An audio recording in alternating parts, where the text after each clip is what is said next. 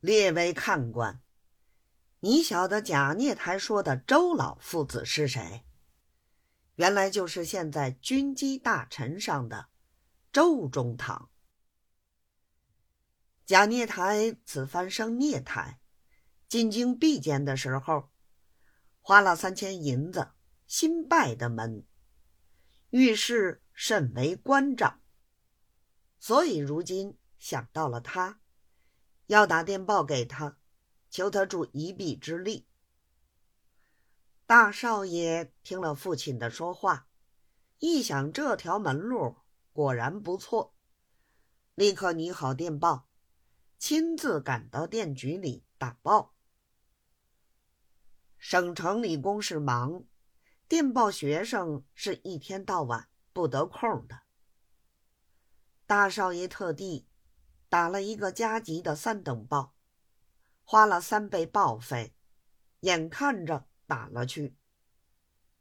又托本局委员私下传个电报给那边委员，此电送到，先打一个回电。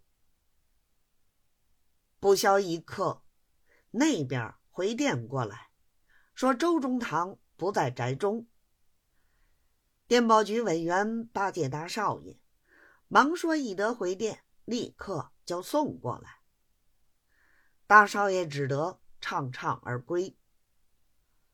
等到天黑，周中堂的回电来了，赶忙一出来一看，只见上边写的是：“河南贾孽台，弟与某素无往来，前见某城未收，工程浩大，恐非。”某能胜任，师兄是当令徒，下面住着一个影子。贾孽台父子便知是周中堂的别号了。